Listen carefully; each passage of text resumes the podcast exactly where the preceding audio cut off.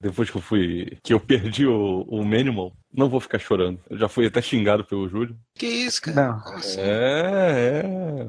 eu não vou ficar chorando, mas eu perdi o mínimo. Eu fui É. xingado. E eu não vou ficar chorando. Ele tá fazendo a versão no Modeste, né? Eu ia perguntar, Modeste está conosco aí. É, Porra. o Modeste tá em alma, em alma hoje presente. Que legal, Ah. fizeram um remake do Modeste o Fernando. É, exato, exato.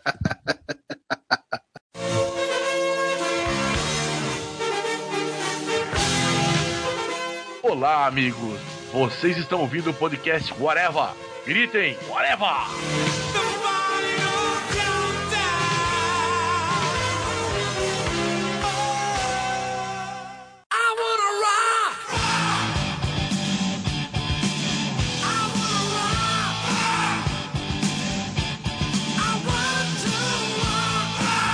Podcast Hora vai começando, minha gente. Hoje vamos fazer um podcast sobre séries que gostaríamos de ver como filme, né? E aí a gente vai falar que atores fariam, como seriam essas histórias. Meu nome é Marcelo Soares e aqui comigo para falar sobre isso está o seu Tiago Moura, Eu não pensei numa frase para começar o podcast. o seu Júlio Cruz Ô, da patrona, estamos aí, da patrona. e o seu Fernando Fonseca. Conforme Chacrinha já previa, no cinema, assim como na televisão, nada se cria, tudo se copia.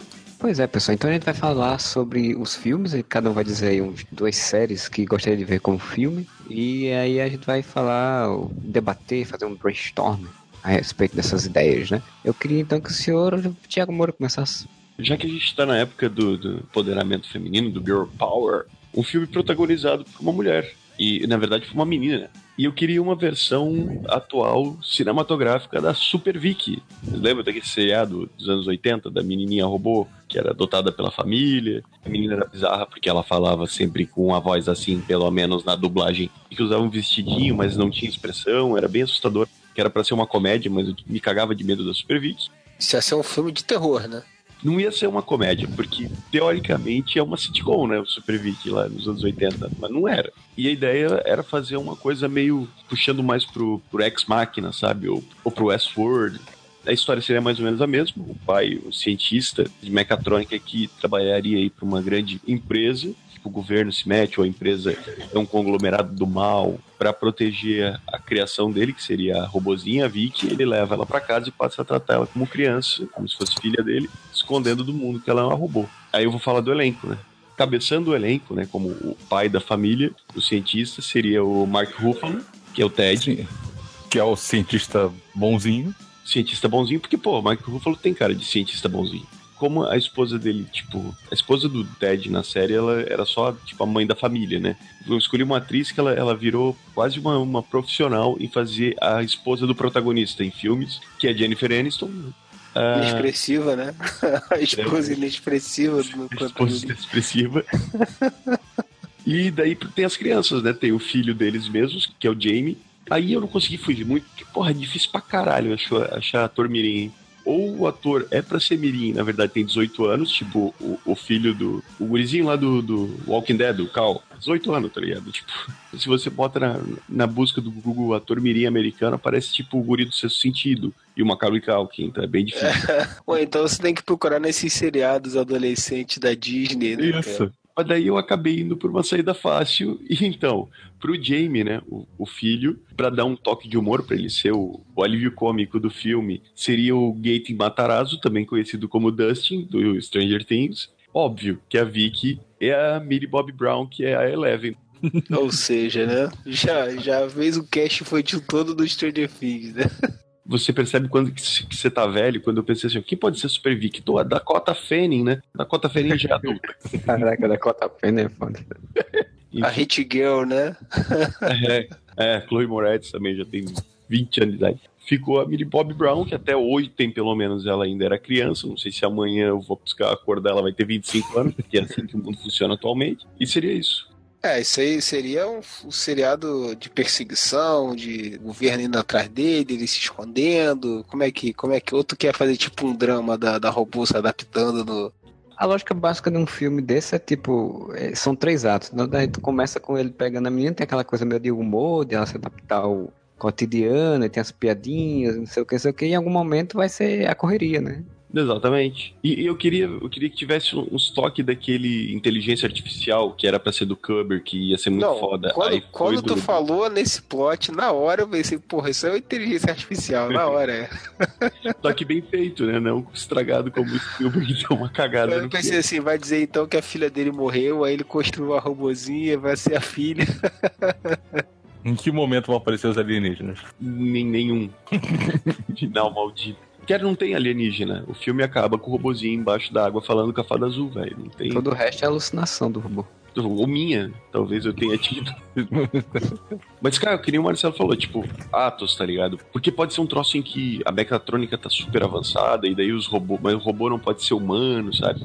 E daí ele cria uma robozinha com aparência humana e começa a, se afeiçoar. Quando a empresa diz que vai atrás, ele leva esconde. Um segundo ato mais de adaptação dela em casa, investindo bastante no, no gurizinho, no Dustin, né? Pra fazer bastante humor. E fechando com a correria da organização indo pra cima, tentando recuperar a robozinha. E aí quando a robôzinha lança o- o- os mísseis da mão, né? E derruba- metralhando pelo olho. Porque é massa velho. É, mas tem que ter sempre um toque de humor até nessa hora, né? Tipo, dela fazer umas paradas assim, todo mundo fica assim, caralho, velho, de onde saiu isso tudo aí? Pra isso serve o Dustin. Pra isso serve Dustin. Exatamente. O Dustin é o cara que voltou com o que é isso, velho? Exatamente. Pra fazer um filme pra toda a família, mas com, uma, com um toque, com um toque, uma pegada filosófica ali sobre o que que é realmente estar vivo. Uma pegada Blade Runner, Eu Robô, Westworld, não sei Exatamente. né? Teve que ia, ia morrer no final do, do terceiro ato, só pra eles, no final, ela falou, não, não morreu. Só pra Sim, dar aquela, aquela quebrada, tipo, morreu, todo mundo chora. Não, ela. Igual o filme dos Oh, Trapalhões, aquele- que no final todo mundo achava que o Didi tinha morrido e o Didi sempre aparecia. Bom, mas uma dica que eu te dou aí, se por acaso os produtores interferirem aí, dizer que não, vamos fazer um negócio mais inteligência artificial, botar uns aliens no final, você já aproveita e bota uma versão nova do Alf, que aí Pode já ser, fica tudo no mundo dos seriados ali. Se passar na atualidade, uma pegada meio oitentista, assim, um clima meio. Ou de- seja, é um filme que vai atirar pra todos os dados. Ele vai ter filosofia, drama, humor, perseguição, ação. É, é um filme de Stranger Things. Convenhamos, cara, se Stranger Things fosse um seriado, né, que cada temporada tivesse uma história, pô, Super Vic dava pra ser uma temporada de Stranger Things. Ah, sim. Dava, dava tranquilo. Da poltrona, da poltrona. E das almofadas também aí. Eu não tenho muito bem essa habilidade de casting que o nosso amigo Moura já demonstrou várias vezes em posts, em podcast. Então eu procurei me ater a seriados que não tenham um casting muito grande, né? Poderia deixar de, como primeira opção, citar o seriado favorito da minha infância, né? Eu tinha os brinquedinhos, eu tinha o o uniforme, eu tinha, me amarrava nos chips. Não só a batata. Não é a batata. Que já várias vezes eu canto a musiquinha o tempo inteiro, né? Aquela musiquinha gruda na orelha. Então, assim, Chips basicamente eram dois policiais, né? Patrulheiros de estrada, né? Da Califórnia. Não tem nada a ver com o nosso seriado do Ron Pelman lá, do, do Hellboy na Califórnia, que a gente já citou várias vezes aqui também. Mas os Chips né, são, são a polícia rodoviária da Califórnia, né, cara? Então eu não sei exatamente que história, eu não cheguei a pensar nos plots, tá vendo? Mas assim, Porra, cara, mas que é plot melhor do que os policiais rodoviários estarem sendo trocados por uma versão de pardais? Caralho. Ah, puta que. Estão botando aqueles manequim que ficam parados, que é só o. Isso. Isso vai criar uma greve no sindicato, né? que é só o display do policial. Podia botar várias situações, né, deles na patrulha, né, como acontecer situações vergonhosas no seriado também, deles tentando pegar um cachorrinho que tá causando altas confusões na sessão da tarde, né. Ah, então seria, seria uma história então de comédia. Ah, eu acho que não tem como fugir muito disso não, né, cara. Até porque quando os caras tentam pegar essas séries e fazer um traço sério, sai tipo Miami Vice, né, bicho, no, no, com Colin Farrell. Então, eu- Vai ter o Colin Farrell? não, não vai ter. Ah, então É. se não vai ter o Colin Farrell, eu vejo o filme. A dupla vai ser formada por quem? Colin Farrell e Adam Sandler. Não, puta que pariu, hein? A não Sandler não, eu, com o, o amigo dele, o, como é que era? O, O Rob Schneider. o Rob Schneider, Rob Schneider. Eu só pensei na dupla principal porque, sinceramente, tem tanto tempo que eu não vejo seriado que eu não me lembro de mais nenhum outro coadjuvante do seriado. Basicamente, os principais, o, o Larry Wilcox, né? Que era o patrulheiro John Baker, o ator era o Larry Wilcox, e o famoso Eric Estrada, que fazia o Frank Poncherello, né? E aí, o que, que eu pensei? Cara, o, o Eric Estrada é muito fácil, né, cara? Porque o Fest do Dead Seventy Show é, é o escórnio do, do Poncherello, né, cara? Tá meio sumido aí, fazendo um seriado meia-boca aí, versão meia-boca caipira do, do Dead Seventy Show, né? Porra, não, não vai ser um cash muito, muito caro, né? Wilmer Valderrama, Wilmer Valderrama, que foi o melhor personagem que tinha no Dead Seventh Show, dessa vez fazendo realmente o que o, o Fast tinha isso, né? Tentar ser o ladies man, né? Toda hora, né? Tentar ser o, o gostosão das mulheres, né? O garanhão, né? Nunca só se fudia, mas ele era engraçado quando ele ia pra esse lado. E o Poncherella era, era o, o amante latino, né? Então ficaria maneiro o, o como Poncherello. E pro Larry Wilcox, ó, o Larry Wilcox é o ator, né? Eu sempre confundo, mas o personagem era o John Baker, que era aquele cara de boa, bochechudo, né? Que meio que deixa disso e tal, né? Um bate, o outro sopra, né? O, o, o americano o, típico, bonzinho. É, o Poncherello era mais o tipo, porra, não mexe comigo não, meu irmão. Esquentadinho. Lado, hein?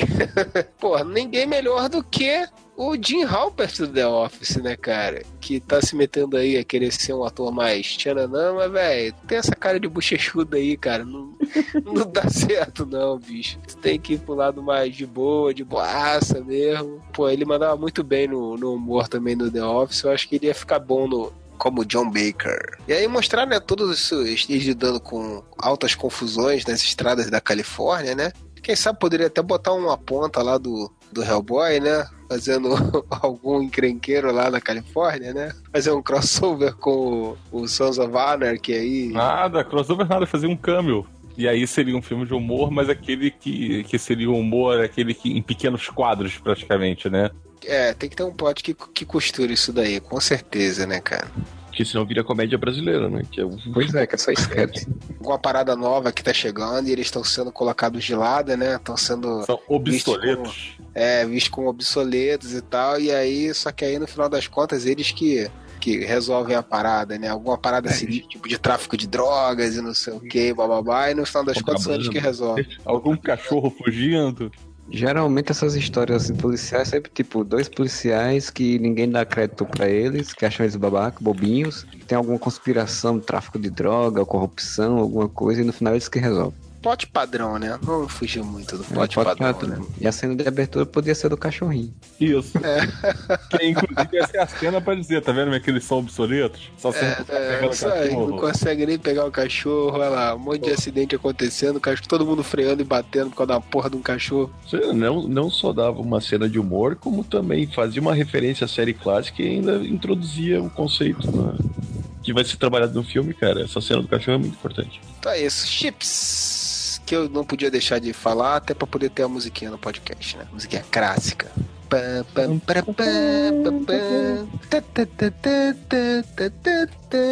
Chips.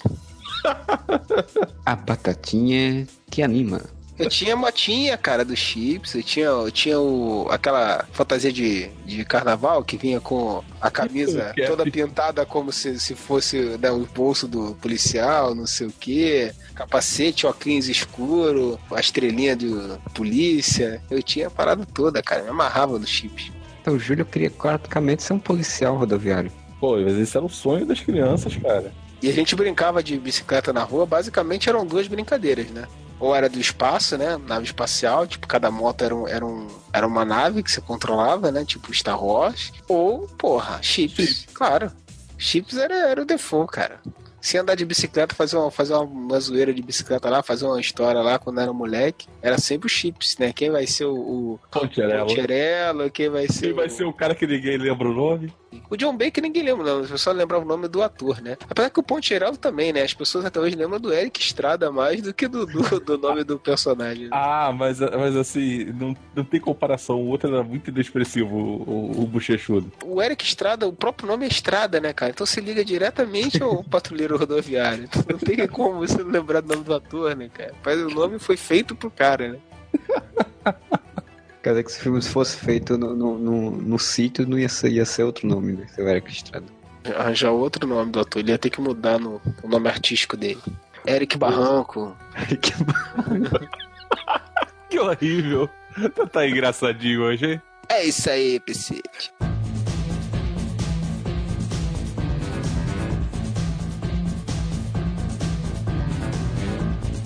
For pegar um seriado, uma coisa que eu queria que fosse bem feita, nada melhor que pegar um mestre, um MacGyver. Ah, tinha que ser, né? Ele tinha que vir com o MacGyver, né? Cara, MacGyver, cara, MacGyver era um seriado foda. MacGyver era um seriado sensacional.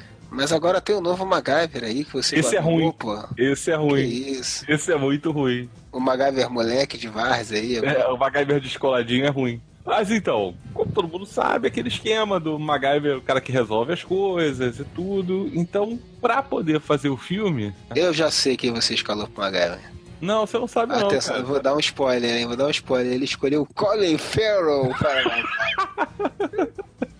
Não, o Colin Ferro nunca entra nos meus filmes. Porque eu quero que os filmes Que sejam um sucesso. Pô, mas o Colin Farrell tem cara de MacGyver, cara. Não, não, Tem, tem sim. Eu não. acho que seria um bom MacGyver, hein?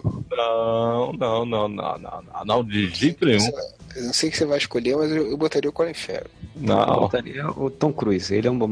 Então o Cruz vai ter que fazer uns MacGyver pra consertar a cara dele, que tá toda caída já. Pra fazer o MacGyver, eu fiquei muito na dúvida, pensei muito tempo, mas assim, eu vou, vou ser audacioso, assim, eu vou com o Ryan Gosling pra ser o, o MacGyver. Que o MacGyver, ele era o galã dos anos 80. Mas ele era um cara meio descoladão, assim, meio brincalhão e tal. Mas aí é que tá, nesse filme ele não é o cara tão brincalhão. Por quê? Porque eu botei o elenco e no elenco eu escalei o- como companheiro dele, né? No filme, o Jack Dalton. Que esse era o palhaço do seriado. Era o amigo inconveniente. Era o amigo babaca. Quem que pode ser o amigo babaca inconveniente? Stifler. O William Scott. Ele é o inconveniente. Que é o amigo inconveniente do, do MacGyver. Tá fugindo da. da- do- Não, cara, não tô fugindo. Não tô fugindo. Fugindo do- da química, da química original da Não, série. não, não, não. O Ryan. Gosling ele tem cara daqueles atores que cachorro que aqueles cachorros de frango assado, né, da, da padaria, os cachorros que ficam olhando pro frango assado.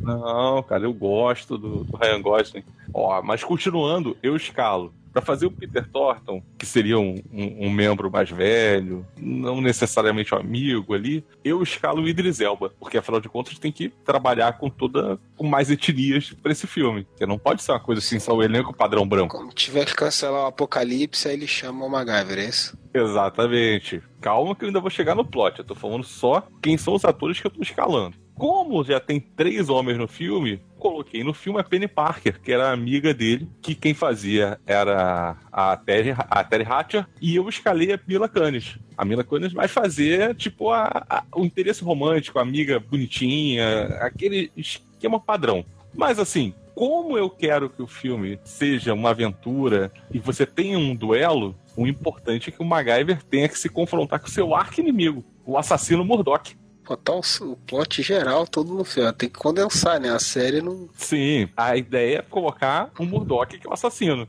Pra fazer o Murdoch, aí eu escalei o Tom Hiddleston. Ele tem uma pinta assim de meio de psicopata. Eu vejo o Loki, né? Pois é. Cara, eu te diria Então, assim- mais, hein? Eu acho que o Tom Hiddleston da- daria um bom MacGyver, inclusive. ele, ele- ele poderia, na verdade, né, tirar essa, essa pecha dele de, de ser o vilão, e aí não precisava botar o ajudantinho inconveniente, né? Então ele segurava, segurava, eu acho, o esquema de ser o principal, hein? E aí o Ryan Gosling virava o Murdoch. É isso aí. Porra, aí que eu- plot twist, hein? É, eu faria isso, eu faria isso. Caraca, que plot twist agora, né? Tipo, o Ryan Gosling, na verdade, ele tava com uma máscara, né? Tipo, ia tirar a máscara, porque o Murdoch também usava máscaras, ele era que nem aqueles, virou aqueles inimigos do Scooby-Doo, mas, mas o Murdoch usava máscaras igual o inimigo do Scooby-Doo. Que ia ser basicamente a ideia de um duelo entre o Murdoch e o MacGyver. Dois parados na frente, todo tirando máscaras do rosto. Ah, isso foi pelo plot twist que o Júlio sugeriu. Mas é que, tipo, sendo MacGyver, então a gente tem grandes possibilidades de fazer um filme com um grande orçamento de, cheio de explosões, destruição e perigos à humanidade, né? É, a gente não falou sobre os diretores, né? Mas nesse aí podia ter o Michael Bay, né, dirigindo o filme. Porra, óbvio. Vai ter explosão, tem que ter o Michael Bay. E além do mais, entre o Michael Bay e o, e o Snyder, eu sempre prefiro o Michael Bay. Michael Bay é mais honesto. Já sabe o tamanho da merda que vem, né? Não Pois fica- é. Os trailers não enganam, né? Pelo Michael Bay, não, Michael Bay não se, não se vê como um diretor visionário e, e artista. É. exato, exato. Ele é o cara das explosões. É só você ver Tartarugas Ninja, cara. O trailer Tartaruga Ninja é aquilo, né? Você vai ver o filme, Ele não te engana. você já sabe que o filme é ruim. Trailer. Isso, isso é importante, verdade. Vendo? Honestidade é tudo. Eu acho que eu chamaria. Eu também não gostei muito do Ryan Gosling, não, de, de MacGyver. Eu acho que eu chamaria o Bradley Cooper pra ser o, o MacGyver. Ah, pô, é melhor. piadista, mais brincalhão. Botar o Schiffer é você afundar o seu filme, cara. É, você Ah. atestar que você precisa de um, de um escroto, né? Botou o Schiffer, o filme foi pra vala, bicho. Na hora, assim. E se tu tem o Bradley Cooper, você não precisa disso. É, não precisa. Ele é de boaça, que estilo MacGyver. Aí tu pode colocar um cara que seja meio ajudantezinho, assim, mas não precisa ser escrotão. Aí tu bota o outro cara lá do, do, do Se Beber Não Case, o, o novo Rust do Férias Frustradas, eu não sei o nome dele, fazia The Office também. Caraca, só as referências dos filmes e o nome do cara. Não sei o nome dele. Que é o cara que perde o dente no Se Beber Não Case. Ah, sei, o que casa com a, com a Isso, stripper. Exatamente. Bota o cara ali como suporte, o cara é engraçado também, serve como alívio cômico. Na verdade, o MacGyver, ele, ele tem potencial pra ser um. para ter uma franquia meio James Bond, assim.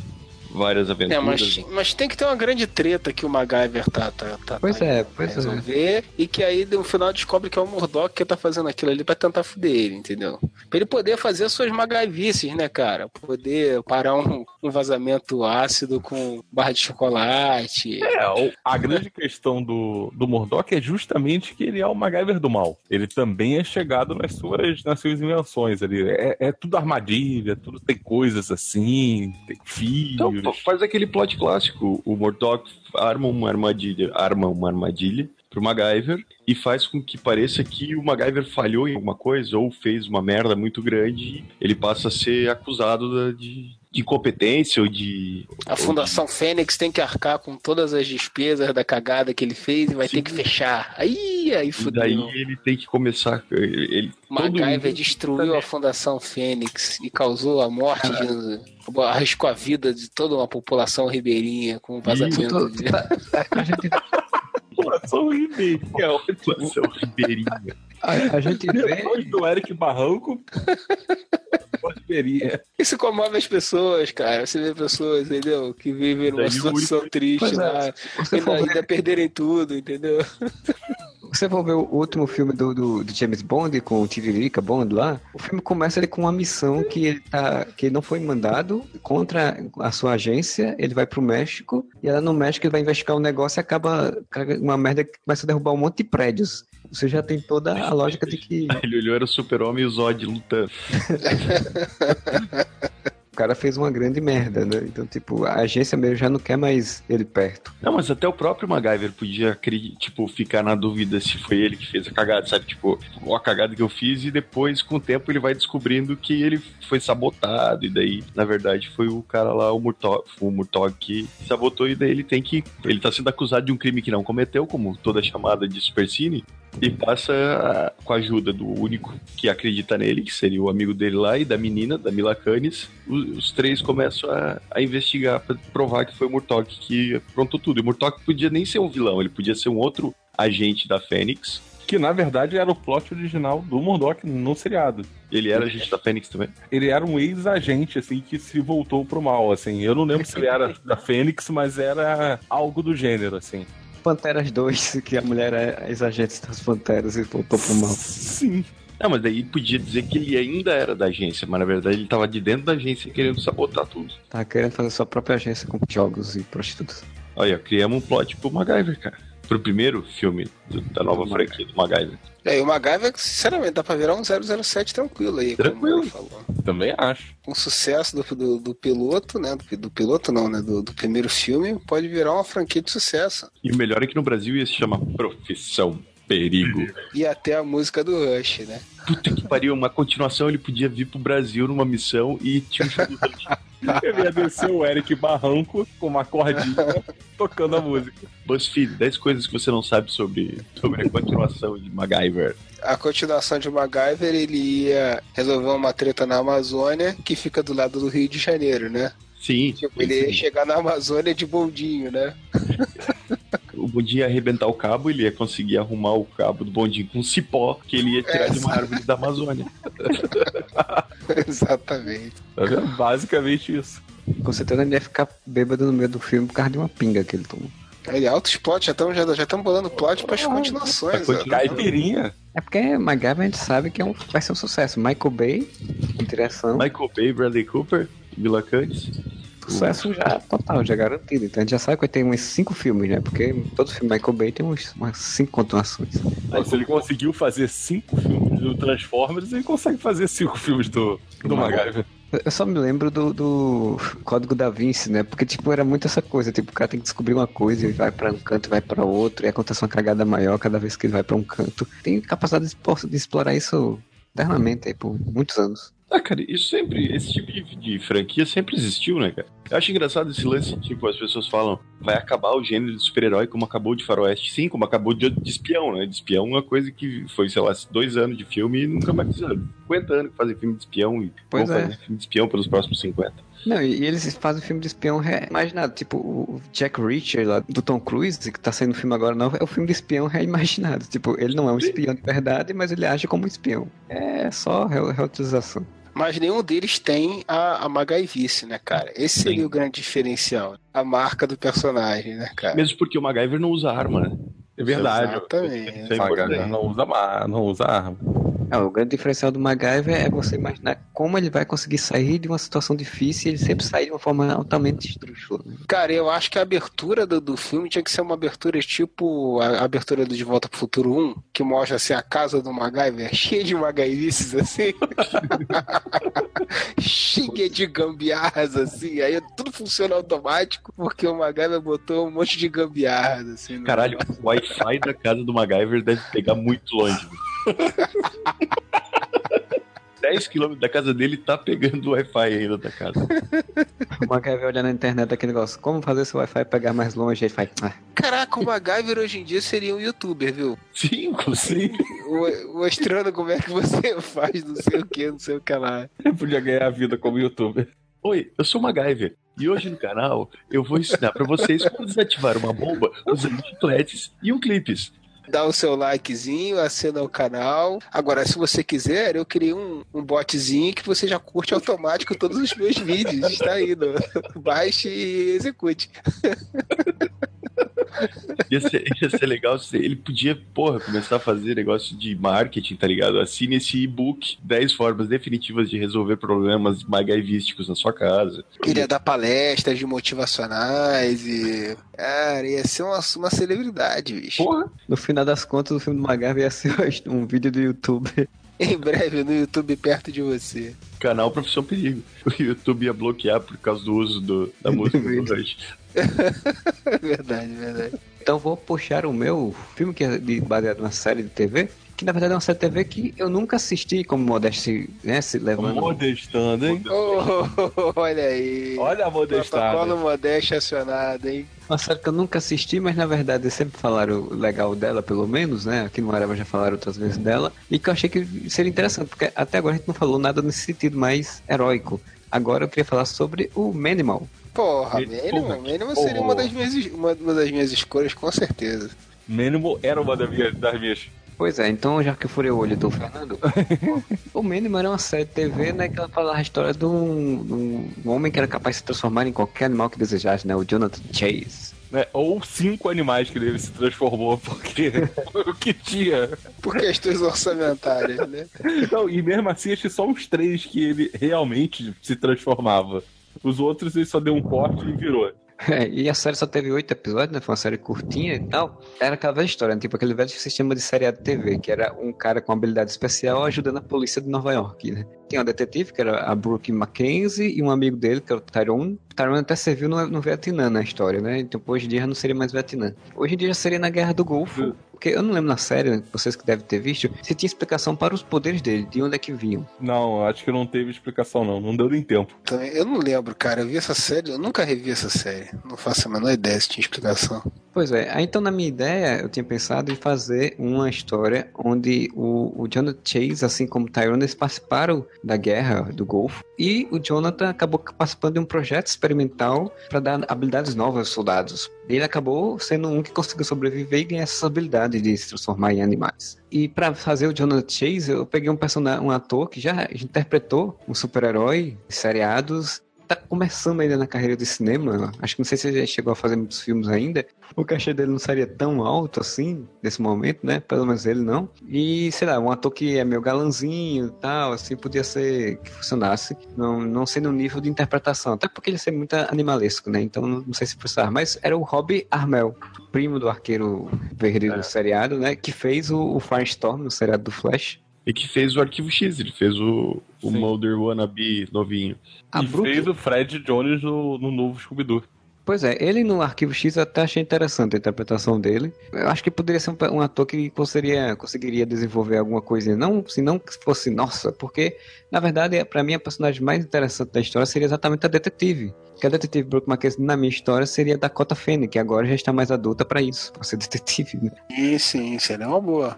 Porque você teria contraponto aí, a Dakota Fanning, uma mulher mais, uma, uma loira adulta, tal, detetive fodona, o cara diz que se transforma e ela não acredita muito no início da história, e depois ele acaba né, mostrando que tem poderes, vão resolver o caso e tal. E o amigo do Jonathan Chase, o Tyrone, no seriado era, era um, um, cara negro, também queria trazer um cara negro, só que, tipo, o cara lutou no Vietnã.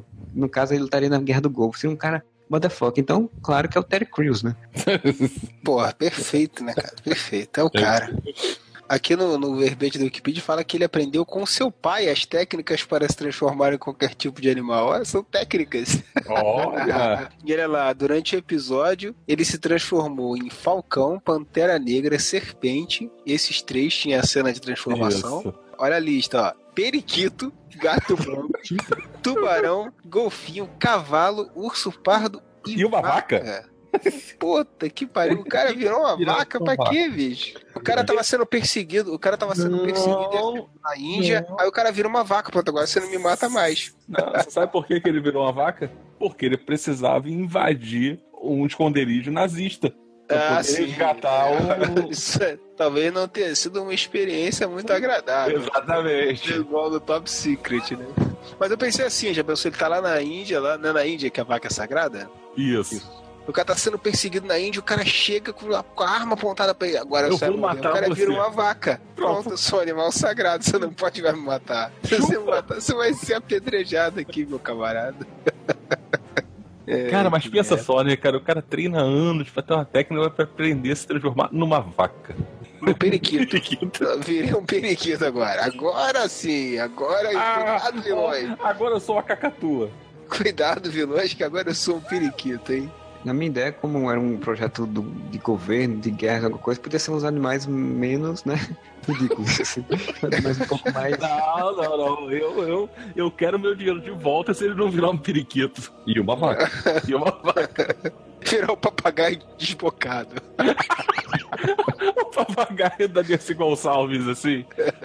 papagaio daquela piada que o cara é jogado para fora do avião junto com o papagaio, né? Não, a minha ideia é mais ou menos essa de que eles transformarem em alguns animais específicos, né? Não era essa coisa de transformar em todos os animais. Em alguns específicos que fosse mais pra questão física mesmo. E que, sei lá, o, o cara que fez esses experimentos nele começou a fazer de novo em algum canto e aí tá aparecendo pessoas mortas, aí a detetive tá investigando e ele acaba tendo que se envolver nessa história mesmo sem querer, porque ele não gostava muito de ser isso que ele é. E aí por isso que o poder dele também não funciona tão direito, que é uma questão meio psicológica, até o momento do clímax do filme em que ele, não, eu sou isso, acabou, e é isso que eu sou mesmo, e aí libera de fato os poderes, ele enfrenta outra versão dele maligna. Ele vira uma borboleta. Eu sou isso, eu sou isso, eu sou isso agora me libera. Sai do armário, agora me libero, gente. ele virou uma franga. eu sou isso. É, que velho. Ele virou o Bambi.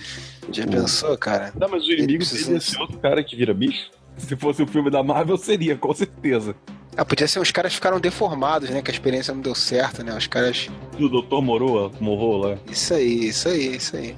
Um cachorro que consegue virar qualquer tipo de ser humano. É, é isso daí é praticamente uma referência ao arquivo X, né?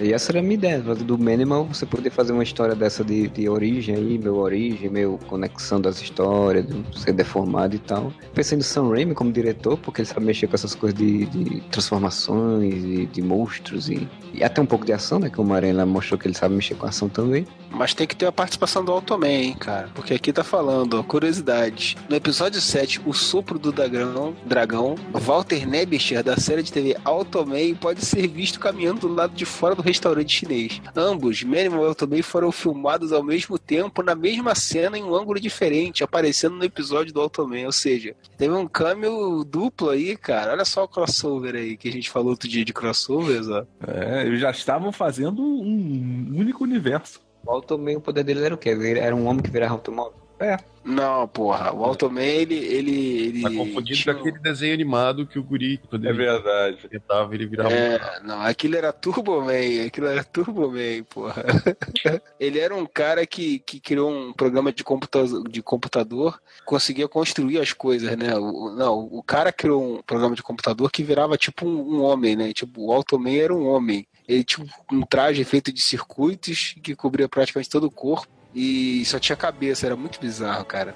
E tinha um cursor, né, que era um bichinho que virava qualquer uma bolinha de luz, que desenhava no ar os, as coisas e aí virava de verdade. Tipo, desenhava um helicóptero, aí o cara subia no helicóptero. Parecia aquele eclipse do Word. Só que era uma bolinha, ficava flutuando lá ao redor dele lá. É, podia ter uma referência de que isso era um outro projeto, passa assim, é um passando, assim, tipo, que tem um outro projeto de alguma coisa tecnológica e né, orgânica sendo feita e que não está completado.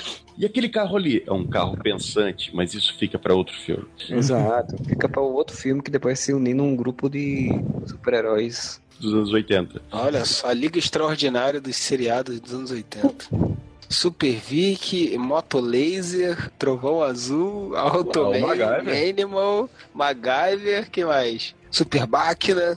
Cadê o Daniel HDR pra fazer uma camisa também? É, você, pois é. Vou continuar aqui no, no meu empoderamento feminino e outro filme protagonizado por mulher. Eu tinha pensado na Feiticeira, mas já tem um filme da Feiticeira que é muito ruim, com a Nicole Kidman e o Will Ferrell, né? Qualquer coisa com o Will Ferrell também é... já é ruim. Tem exceções aí, mas assim, Sim, o mas default dele ia ser uma merda. Quanto mais ele aparece, pior o filme é. É o único filme bom do Will Ferrell, é mais estranho que a ficção, de resto, é uma bosta.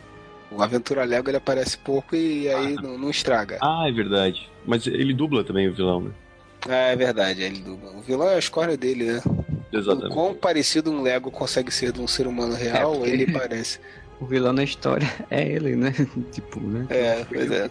Ok, duas exceções então, o Lego, o Lego Movie e o Mais Estranho que a Ficção. Aí eu peguei, ao invés de escolher a Feiticeira, que já tem um filme, até que daria pra fazer um filme muito melhor do que eles fizeram, mas enfim. Você sabe qual é a história do filme da Feiticeira, né? Da Nicole Kidman. Ah, ela é uma atriz, né? Que, que interpreta a Feiticeira, não é isso? Não, ela, ela, é, é a feiticeira. feiticeira. Ela é a feiticeira que interpreta uma atriz que faz a feiticeira no seriado. Isso. Ela é uma atriz que, na verdade, é uma bruxa que interpreta a feiticeira. É ridículo. Isso. Olha que genial metalinguagem que a gente vai fazer aqui, né? Foi escalado porque ela mexeu o nariz, não era uma coisa dessa? É, acho que é. Paguei esse filme da minha cabeça. Então eu escolhi a série Irmã da Feiticeira, que a Jeanne é um gênio. Cara, a Jeanne é um gênio, era um seriado que eu gostava pra caralho. Eu lembro quando eu era criança, que passava nos, nas Nickelodeon da vida, sei lá, reprise da Band, não lembro onde é que passava, mas sempre passavam juntos, né? A Feiticeira e a Jeanne. E quando eu era criança, eu gostava mais da Jeanne do que do, do seriado da Feiticeira. É, o da Jeanne era mais engraçado, né, cara? Era mais engraçado. Sim. Ela era inocente, não sei o que lá, e queria resolver os negócios e fazer umas confusão do caralho, né? É, na verdade, com a, com, a, calça curta lá, né? A Jeanne, ela era o, o, estereótipo da loura burra, né? Praticamente. É, isso é verdade. Já a feiticeira não, ela, tipo, ela resolvia as paradas, o marido é que era um imbecil, que né? Era um imbecil, isso. Ela era toda descoladinha, assim a feiticeira era tipo a, a Sue Storm e o, o marido dela era o Red Richards, né? Que era, era um imbecil e ela era a inteligente. E na Jeannie era o contrário. É porque a Jeannie ela era inocente, né? Ela era aquela mulher que ficou. Mas é, ela tinha bem o estereótipo de loira burra, pensando agora. tipo, no Brasil ela seria Danielle Vinitz, provavelmente. O... É, é. Porque a Danielle Vinitz só interpreta a loira burra, cara. Só parar pra pensar todos os papéis da Danielle Vinitz sempre foi de loira burra.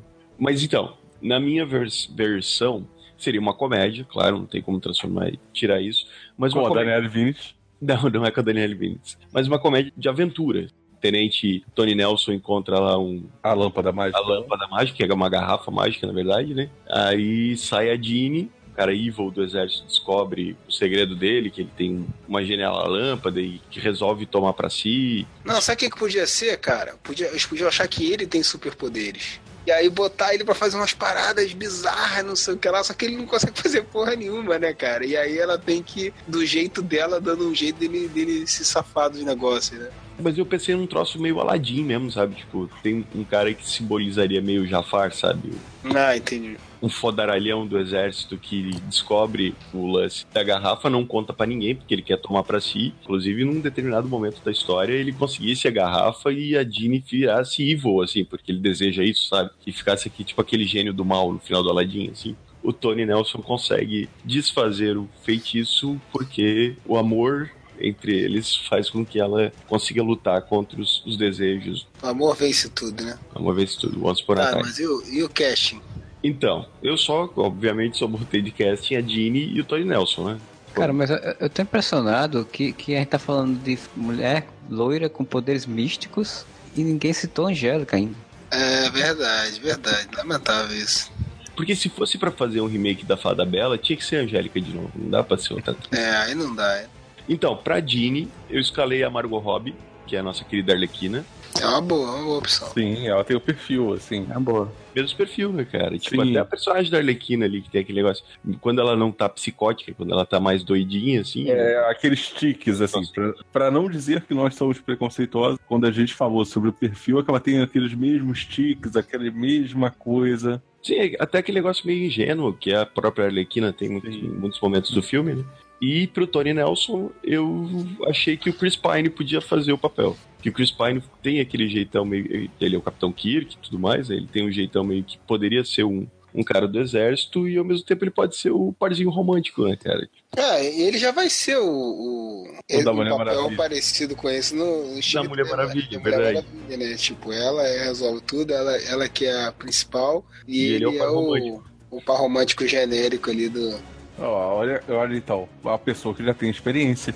Ah, e o Chris Pine também já fez comédia, o cara, tipo, consegue aguentar o tranco de fazer uma comédia. Eu pensei em outros caras, tipo Ryan Reynolds, ou, sabe, tipo, esses famosos galãs bobões que estão na moda, sabe, tipo, galã retardado.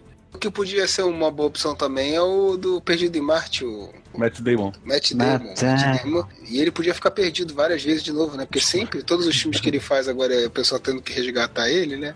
Cogitei Matt Damon, mas ele tá meio tiozão pra fazer par com a- Margot Robbie, assim, o Chris Pine. É, o Chris Pine é o Matt Damon na época do Matt Damon. Exatamente, o Chris Pine é o Exato, Matt exato. Damon. Não, é uma boa escolha o Chris Pine. sim. E seria isso, então, tipo, uma comédia romântica com, com aventura.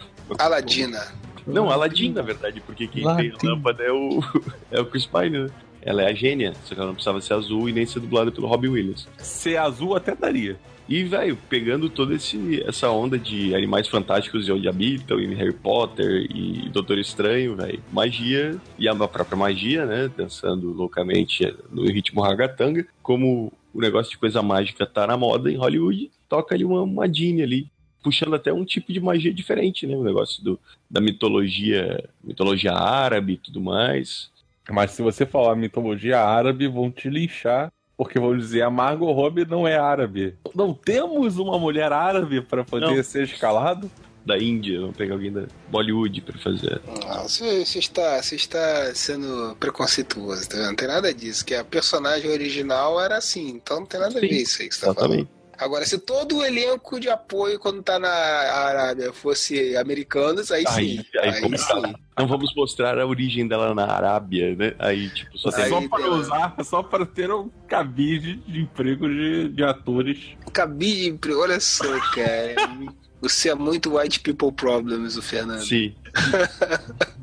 Mas essas coisas de magia, cara, é só botar que a mulher, na, quando tava na Arábia, ela tinha uma expressão, um físico árabe, e aí quando vai pra América, pra poder as pessoas entenderem melhor ela, ela fica um físico americano. Isso aí. Magia explica tudo. O vilão, eu não- tenho nome pra ele, mas quem ia interpretar o vilão, como é que é o nome dele, cara? O mandarim do Homem de Ferro 3? Ben Kingsley. Ben Kingsley. Ben Kingsley, ele tem cara de Jafar. Ele seria o, o general do mal que quer roubar a garrafa mágica da Jean.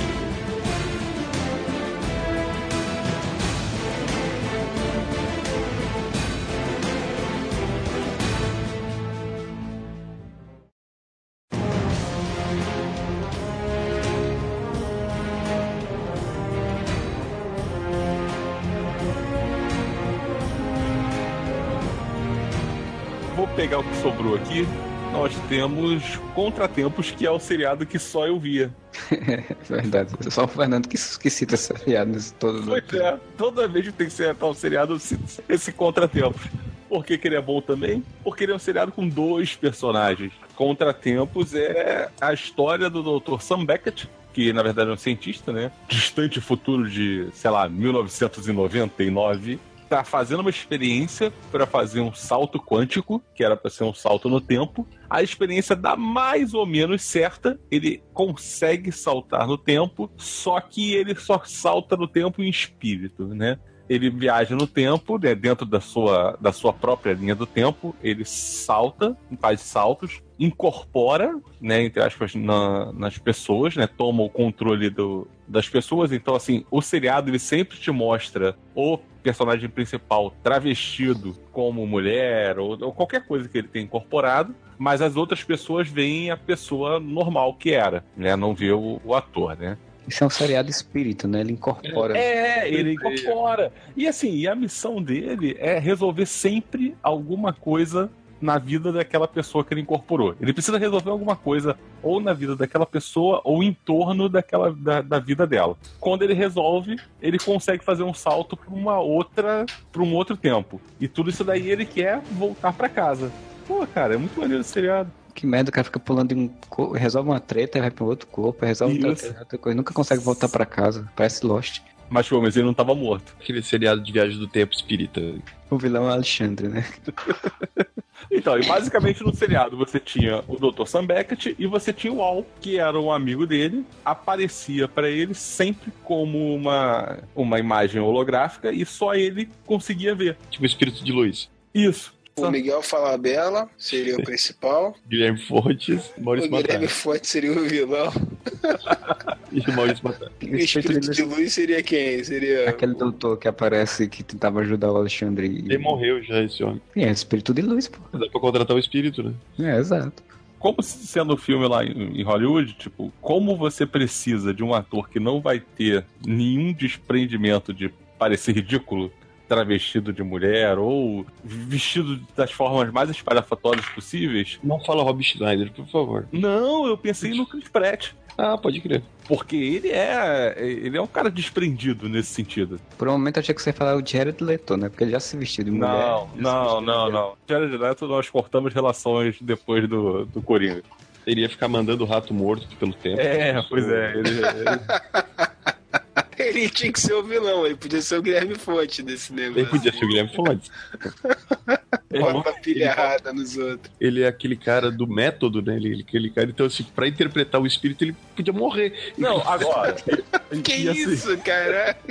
Eu vou falar que isso é uma coisa agora sem sacanagem, porque no seriado, em, em um determinado temporada, em uma determinada temporada, tinha isso. Que eles encontram a contraparte deles. Porque basicamente eram pessoas iguais a ele, né? Tipo, uma pessoa que saltava em corpos e o outro que era tipo um holograma que só acompanhava. A missão dessas pessoas era o contrário. Ela destruía a vida das pessoas. Exatamente. Eles eram o Alexandre da situação. Ah, ele era tipo um mundo bizarro. E esses conseguiu voltar pra casa, eles destruíam só por prazer.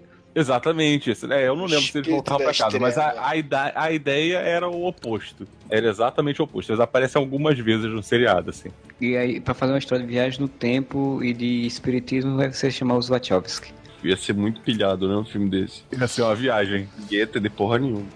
E pra fazer o All, como ele era o alívio cômico também no, no seriado, né? Ele também era um, um- um lado cômico, né? Ele era Se um tu falar. Stifler de novo, a gente vai terminar esse podcast aqui. Não, não. Eu escalei o Jimmy Fallon. Ah, Jimmy Fallon, bom, muito bom. como ele não ia aparecer toda hora, ia, ia chegar praticamente pra dar o briefing da missão, que era o que ele fazia, né? Ia aparecer em momentos pontuais dizendo se você tá fazendo merda. Aí eu escalei o Jimmy Fallon. Qual que é a trama aí? Qual que seria o plot do filme? O mesmo pra mim do seriado. Eu, começando no futuro, que não, não ia ser, obviamente, 1999, e uma experiência que deu errada, e ele tentando voltar pra casa. Mais um salto só. Parou em algum lugar, obviamente, como buscarei o Chris Pratt e falei que, que tinha que ser algo desprendido, ele teria que incorporar, uma mulher ou uma drag queen, alguma coisa assim pra ele ficar vestido de uma forma cômica, né? e resolver algum problema. O filme inteiro Chris Pratt vestido de mulher, é isso? Sim. Tá? Sim.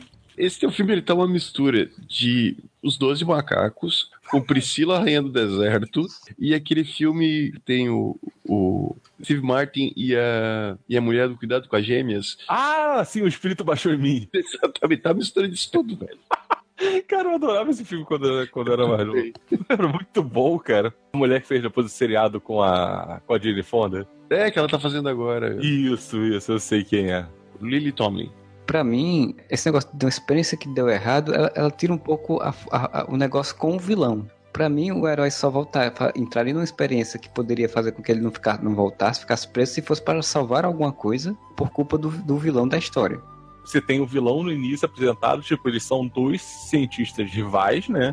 Que era um amigo de Obviamente. infância, né? Como toda a história tem. Sempre, sempre. E aí, em algum momento, esse vilão tá tentando fazer essa experiência do, de voltar no tempo. Ele não sabe mais se, se deu certo ou não, né? Se o vilão conseguiu alguma coisa, que o vilão desaparece. E as coisas no tempo começam a ficar diferentes. Pequenas coisas vão mudando, pessoas vão sumindo, pessoas não estão lá, sabe?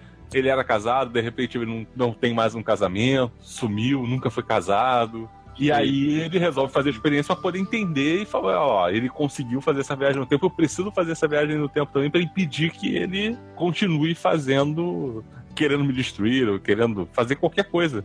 Eu só achei meio zoado o lance de ser só um salto do tempo. Se você tem isso. esse- Ah, e pode fazer mais saltos, não tem problema. E ficar fazendo saltos durante o filme inteiro. Interpretando vários personagens diferentes, inclusive. Eu preferia que fossem vários saltos, mas é que eu achei que vocês iam achar que era que ia ser exagerado.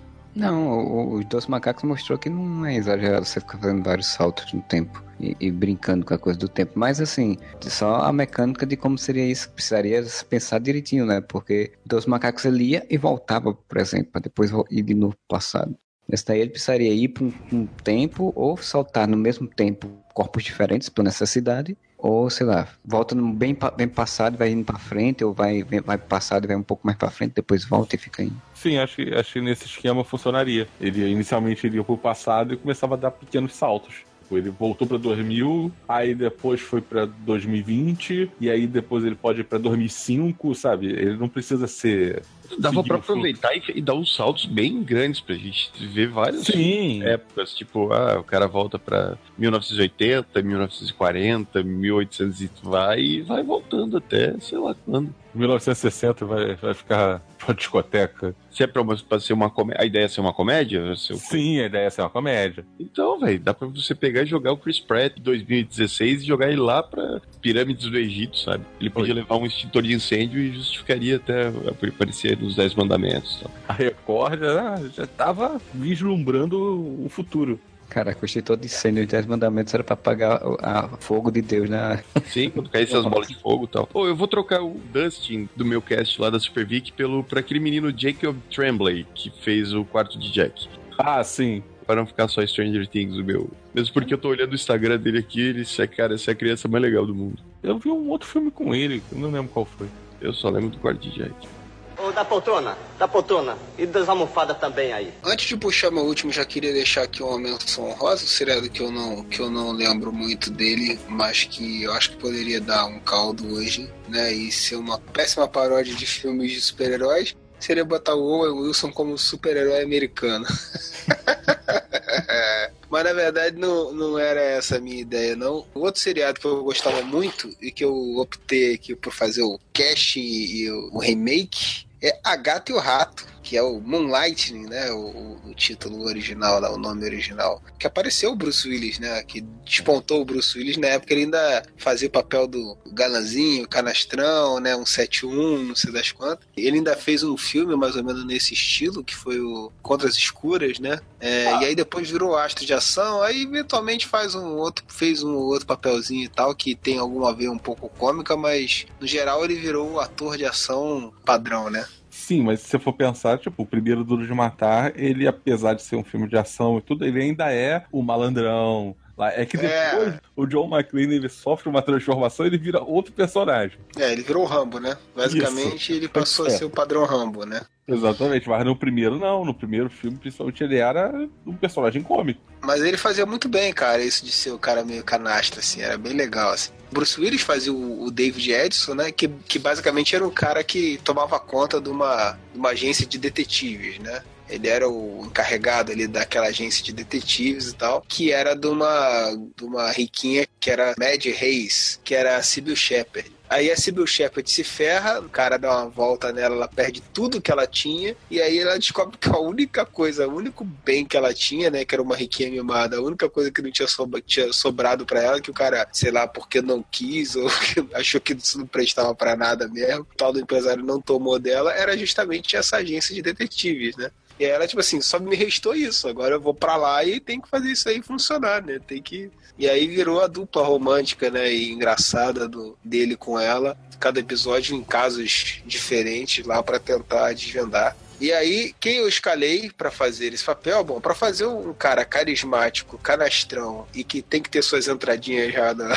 Porque o Bruce Willis já tinha aquelas suas entradas destacadas ali na, na- na cabeça, né? Eu escolhi o Will Arnett, o Batman Lego, Câmera da Tartaruga Ninja. É câmera repórter. Tartaruga Ninja e daquele seriado que é o Arrested Caramba. Development. Arrested Development, que ele faz um mágico, que é muito maneiro de fazer daquele mágico. Aquele mágico é muito bom. O mágico 171, cara. Pô, é um cara que tem um carisma e uma presença de, de espírito assim, é legal pra fazer o personagem que o Bruce Willis tinha naquela época. Pra fazer a Riquinha, eu tinha pensado primeiro na Reese Witherspoon, mas tipo assim, é muito papel que ela já fez no Legalmente Loira, né? Parte assim, né?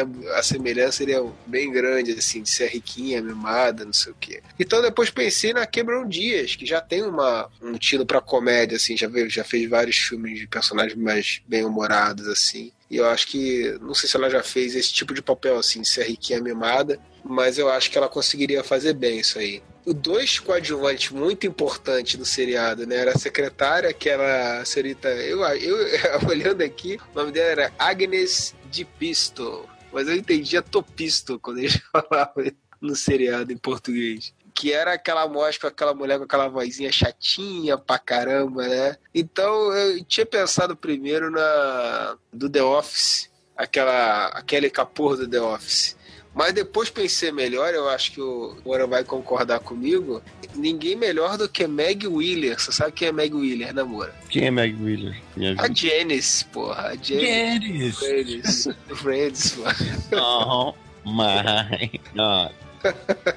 Realmente ela tem a mesma voz. E eu tinha pensado pro Viola, né? O Herbert Viola, que era o outro detetive lá, meio esquisitão, né? Que tentava ajudar a resolver os casos também, que era apaixonado pela Agnes. Eu tinha pensado no Seth Rogen, mas depois pensei melhor, cara. E eu acho assim, eu acho que a gente não tá fazendo juízo nesse podcast se a gente não conseguir encontrar um lugarzinho pra ele, cara. A gente já citou ele aqui. Ele tem muito mais cara de psicopata esquisitão do que o, do que o Viola tinha do que o Seth Rogen. É o nosso amigo Rob Schneider, né, cara? Ele tem que estar presente. Ele tem que estar presente. E eu acho que daria. Já pensou o Rob Schneider e a Janice, cara, fazendo par romântico, cara? Caralho, cara, que inferno de filme. Porque no seriado era tipo isso mesmo, assim, o, o David Edson e a Maggie, Maggie Reis, eles faziam tipo o par principal, né, resolviam tudo, e, e o Viola com a Agnes era tipo aquele par vergonha alheia, né? Eu acho que seria perfeito, cara, Rob Schneider e a Janice, cara, seria muito bom. que inferno. A trama, basicamente a trama do, do piloto, né, cara? Ela perdendo tudo, o cara dando uma volta nela, e aí de repente ela ia pra lá e encontrava o local totalmente às avessas, né, cara? Porque lá os caras só torravam o dinheiro dela e não resolviam crime nenhum, era uma bagunça, né? O principal bagunceiro, zoa- zoador da parada era o David Edson, né? Que você vê, puta, agora tem que aturar essa mulher aqui, tem que mostrar serviço, tem que fazer alguma coisa. E aí ele se envolvendo e resolvendo um crime. Podia ser até re- tentando resolver o, o, o caso dela, né? O- a volta que o cara deu nela. E no final, obviamente, não, não conseguem, né? Mas aí eles encontraram-se a si mesmos. Estabeleceram essa parceria em definitivo, né? é foda tu conseguir pegar o mesmo carisma do, do seriado original. Mas, cara, essa gurizada não conhece o seriado original, então É, não. a comparação Bom, é mas, mas eu acho que o Will Arnett com a Cameron Diaz conseguiria dar uma química legal também, cara. eu acho que sim. Bruce Willis com a Sybil Shepard mandava muito bem nesse seriado, mas eu, eu, eu acho que os dois têm potencial pra, pra segurar essa, essa relação amo-odeio e a riquinha com a dama e o vagabundo, né, que eles tinham também, né? A gato e o rato, né? Isso, é a gata e o rato, exatamente. Eu quero ver o casal alternativo lá. Porra, Rob Schneider com Jenny seria fantástico. Porra, eu também queria isso aí. E tô esperando o filme só deles. O spin-off. Os spin-offs. Deus me livre. E aí tinha que ter a musiquinha do Al Jarreau, né? Que era aquela abertura do negócio, tinha que manter a música original. Nada de, de regravar o tema original, não. Porque vai ser tradicional. Uma versão nova com, sei lá, Adele. Não, não, não, não. Deixa o Al Jarreau, vai, que dá aquele estilo. One Direction. Não, puta que pariu. Fifth Harmony. Mas e aí, era isso, né? Tem vilão. É, não cheguei a pensar no, no quem poderia ser o ator que, que, que faz isso, não, né, cara? Não cheguei a pensar, não. Alguma sugestão aí? Ah, um desses atores evil, genérico, vilão da Marvel, que ninguém sabe que é. Cara, sabe quem podia ser? Podia ser um cara que na verdade não tivesse aparência de vilão assim. Tivesse aparência de ser o cara né, que ela confiaria, né? Tipo o, o John Han, cara, podia ser o vilão, cara. Pô, o John Hayes seria maneiro. Cara que ela confiaria quando ela era mimadinha, não sei o que lá. O tipo do Cara, cara, que era um empresário inescrupuloso, mas que passa de, de bonzinho e dá a volta nela. Sempre tem cara de coxinha. Cara de Dória, né? Total. cara, John Hamm, perfeito. E é o cara que, tipo, ia ser o sedutorzão, assim, né? Que, que Aham. passa aquele negócio de ser super responsável. É engraçado que, tipo, a Gata e o Rato, Moonlight, é, um, é uma coisa que realmente ficou lá nos anos 80, né, cara? Porque nunca mais ouvi falar sobre. Na onda de remake, nunca foi citado. Mas até de lançamento disso em outras, sabe? Tipo, em DVD, em, em Blu-ray, sei lá, ou Netflix. Não, em DVD teve lançamento sim. Aqui no Brasil, pelo menos, teve, não sei se todas as temporadas. Lá fora, com certeza, saiu todas as temporadas. Em Blu-ray, não sei. Não, mas até tipo Netflix e tal. É uma série que ela tá meio esquecida, assim, ó. Apesar de ser muito foda, eu lembrar dela com muito carinho, tipo, mas ela ficou bem. E a princípio, assim, pelo que eu lembro dela, eu não acho que ela fosse uma série datada, não. Acho que dava pra passar tranquilamente. É que eu não lembro de nada. Eu, sabe o único episódio que eu lembro? Que é o episódio que a Sybil Shepard, ela é engravida, né, do, do Bruce Willis. O episódio, em vários momentos, aparece, tipo, o útero dela, e daí é o Bruce Willis lá dentro como se ele fosse o filho deles, tá ligado? Tipo, Caralho, tipo aquele brigas filme dele. do Olha Quem Estava, Olha Quem Está Falando. É, tipo, Que foi ele que fez, então. Eu já tava E daí? cavando a vaga. E daí tem alguém que fala com ele, não sei se é Deus que fala com ele, mas tipo, o neném, né, o embrião vai conversando com alguém, isso aí é bom nesse momento, né, de discussão de aborto. E ele vai escutando as brigas, né, entre os pais dele, e daí chega uma hora que ele não quer mais nascer, aí até que a voz convence ele a nascer, uma coisa assim, e toca What a Wonderful World num clipe, assim, e daí ele resolve nascer. Cara, que negócio. Cara, é bem bizarro esse episódio, mas é o que eu lembro. Moonlight conhecido como modelo e detetive em Portugal. Olha só, o nome em Portugal da série era modelo e detetive. Porque ela era modelo. E ele era um Exato. detective. Exatamente. Exato. Ela era modelo e ele era um detetive. Tu querias que fosse que nome do seriado, ora pois. Querias que fosse gato e rato. Gato e rato tem que ser de um desenho animado, ora pois. Tom Jerry poderia se chamar gato e rato. Que nome horrível que vocês colocaram aí no Brasil. E ainda dizem que nós portugueses que somos burros. Mas Luz da Lua aqui no Brasil também ia ficar muito novela da Sandy, né? Não, ia ficar música da Xuxa, né? É porque Moonlight, se eu não me engano, era o nome da. Era Blue Moon, eu acho, chamava o nome da, da Do- da agência, agência, se eu não me engano. Teve cinco temporadas, 67 episódios, durou de 85 a 89. Deve ter botado Lua de Cristal aí, botava a abertura, a música da Xuxa todo episódio. Aí botava Xuxa e o Sérgio Malandro nos papéis principais. Não, aí tem que ter a Angélica em Sérgio Malandro. Não, daí não com o Sérgio Malandro, aí teria que ser Angélica e Luciano Huck, era só que terrível. Não, puta que pariu. Não, não. não, não, não. Chega, né? Parou, vai. Ô, da poltrona, da poltrona. E das almofadas também aí. Então, eu vou puxar o meu último. Na verdade, eu tinha pensado com uma, uma ideia, mas à medida do podcast eu mudei de ideia, na verdade, do, do que seria a história. Fez o Que? remake da sua ideia. É um remake da minha ideia, porque seria os Thunderbirds, que são aqueles bonequinhos, né, que usavam, que tinham organização secreta de resgate internacional e que não tinha atores na série, né, era só os bonequinhos de manipulação e tinham dubladores no caso. Só que aí nesse caso seria um filme com atores reais. Essa agência era comandada pelo Jeff Tracy, que era um ex-astronauta milionário, né? Na minha história, eu tenho pensado que, na verdade, ele não era um ex-astronauta, ele era só um milionário que queria ter uma organização secreta de resgate internacional porque ia ser uma comédia. Então seria alguém um pouco já não tão novo, por ser comédia tem cara de, de bobão pra comédia, que seria o Brendan Fraser. Brendan Fraser tem muita cara de bobão. Brendan Fraser ainda é vivo? Ele tá na Record dos Estados Unidos. É porque você imagina, chegar pra um produtor, vamos fazer um filme de live action dos Thunderbirds, você não ia conseguir muito dinheiro. Cara, Não. tem um filme live action dos Thunderbirds, tá? Me lembro vagamente disso aí. Não, tem um filme, em 2004, que tem a Vanessa Hughes como uma das atrizes. É a pessoa mais famosa no elenco, né, se não me engano, junto com o Ben Kingsley.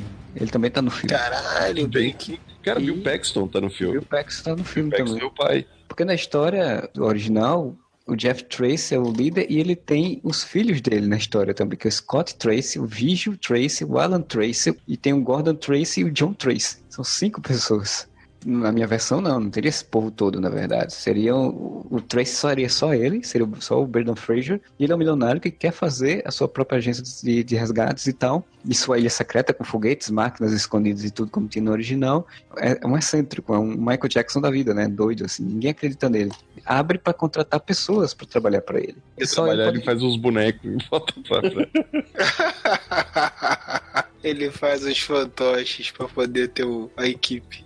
Poderia ser uma boa referência, né? Tipo, ninguém se abre pra trabalhar, ele faz os fantochezinhos e brinca sozinho. é louco. Que nem no Spaceballs, né? O cara brincando com os bonecos. Isso, isso. Ou então você pode fazer uma parada muito Black Mirror, cara. Uma parada Westworld, ele faz uns robôs, cara, que pensam que são gente. Caralho. Isso é muito Black Mirror, velho. É muito Black Mirror. Fosse pessoas que de, por algum motivo acabassem indo trabalhar, sei lá, umas três pessoas só e tal. Porque ele ainda tem no original os empregados dele, né? Ele tipo tem cinco filhos trabalhando com ele, ele ainda tem os empregados, que ele tem o Que Kirano nepotismo. e a filha do Kirano, que é a Tintin, que no, no filme de 2004, quem faz é a Vanessa Hughes. Ela que faz essa Tintin, filha do, do empregado dele. Só que na minha história, o empregado, que a gente tá fazendo um cast de filmes e tem que ter uma pessoa que tem que aparecer nesse cast de filmes. E a gente não falou nesse podcast inteiro dela. Tem o Besouro Verde lá, que tem o, o chefe bobão abestalhado, e tem o, o Cato, que é o que faz as coisas. Sabe? Eu, eu acho que sei quem é, hein? Posso chutar? Pode chutar. Eu acho que é o tal The Rock. Exatamente. Como um empregado que faz as coisas de fato, tipo, meio que faz com que as outras pessoas entendam o que o cara quer fazer e fiquem com ele. E garantia ainda por cima o ingresso do O Modeste. o ingresso do Modeste, com certeza. Tá lá na primeira fila. Teria algum vilão, que eu não pensei quem, o ator nem nada assim, que seria o cara que começaria a fazer, sei lá, algumas coisas terroristas assim, que todo mundo achava que não era, e só o Brandon Fraser que sacava o que era e ia lutar contra ele. Mas é uma comédia, então, que você tá É pensando. uma comédia, também pensei numa comédia também. E como é um filme de baixo orçamento, poderia ter um filme que não seria grande dinheiro, as navezinhas seriam exatamente como na série original, só os... Isso. Seriam navezinhas mesmo. E depois no final do filme ele estaria com a linha de bonecos Thunderbirds pra vender nas lojas dele. E você sabe que tem um novo desenho agora feito por computação gráfica, né? Que os caras estão fazendo do Thunder. É, Thunderbirds em ação. Os bonecos em CG são meio estilo boneco de fantoche, eles são meio duros de propósito, né? Pra emular o, o seriado antigo, né? É, esse momento em que, em que você faz um troço, ele tá ruim, porra, mas aí nós podemos dizer que é o quê? É de propósito. Pô, ficou uma merda, pô, é verdade, cara. Vai dar pra melhorar isso daí? Não, não vai dar. Cara, piora mais um pouco, que aí a gente fala que. Que é homenagem. É, homenagem. Ele não é ruim, é homenagem. Igual tu apresentar uma, uma campanha, cara. Primeiro tu apresenta o, o final, depois tu bola o conceito, cara. É isso. E aí o dublador do, no Brasil vai ser o Luiz Thunderbird, né? Vai fazer a voz de algum dos personagens. Porra, meu, vamos montar aqui, você tá me entendendo? Uma agência, se é que você me entende. É, o Moura tá querendo desafiar o Júlio para o cargo de melhor dublador do Brasil. O melhor da do imitador. Ah, da poltrona. Se é que você me entende. Conversa entre o Didi e o Thunderbird. O mashup. Isso é macho, é muito macho, é muito macho. Olha o pezinho, olha o pezinho. E com esse remake a gente chega ao nosso final, né? De ideias de séries para filmes. Alguma consideração final ou tá todo mundo ainda dormindo com sono? Não, não, mas teve várias séries que a gente não falou aí que a gente quer ouvir os comentários aí dos nossos ouvintes. Deixem aí nos comentários aí quem vocês acham que poderia ser o Magnum hoje em dia e por aí vai, né? Mas vocês dão as sugestões, a gente faz o casting também. Ou se vocês quiserem dar o casting, mas comentem, gente. Pelo amor de Deus, comentem, interajam. Vamos transformar isso num grande diálogo. Sem textão, por favor, porque textão é para Facebook. Isso aí, se a gente modestou de novo, vocês falem também, por favor. então a gente vai chegando ao nosso final de podcast. Se você quiser mandar aí a sua sugestão, suas ideias, como a gente falou, vai para contato.areva.com. A gente tá lá no Facebook, também estamos no Twitter com o Areva. E se você tá ouvindo no feed, vai lá no nosso site, areva.com, e deixe seus comentários, suas sugestões aí, como a gente já falou. A gente volta semana que vem com mais um podcast. Bom final de semana pra vocês e whatever.